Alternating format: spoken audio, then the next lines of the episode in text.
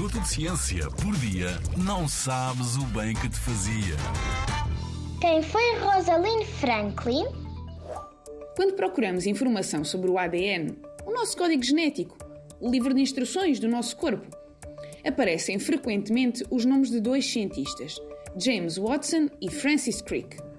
Em 1962, Watson e Crick ganharam o Prémio Nobel da Física por descobrirem a estrutura do ADN. No entanto, o que muita gente não sabe é que a descoberta da estrutura do ADN só foi possível graças ao trabalho de Rosalind Franklin, uma cientista incrível. Rosalind Franklin nasceu em 1920 em Londres, na Inglaterra. Nessa altura, pouco se sabia sobre a estrutura e forma de moléculas.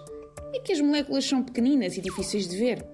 Mas Rosalind não desistiu e em 1953 conseguiu pela primeira vez na história tirar uma fotografia ao ADN. E foi assim que se descobriu que o ADN tem a forma de uma escada em caracol que se prolonga por muitos e muitos degraus. Na mesma altura, Watson e Crick, que também estudavam o ADN, davam voltas à cabeça sem saber com que se assemelhava essa pequena molécula. Ao verem a foto de Rosalind, Watson e Crick construíram em conjunto um modelo para a estrutura do ADN que ainda hoje conhecemos. E atenção que os contributos científicos de Rosalind Franklin não se ficaram pelo ADN. Esta cientista fez também importantes descobertas, por exemplo, sobre a estrutura de vírus, sobre a queima de carvão, contribuindo para áreas como biologia, química, física.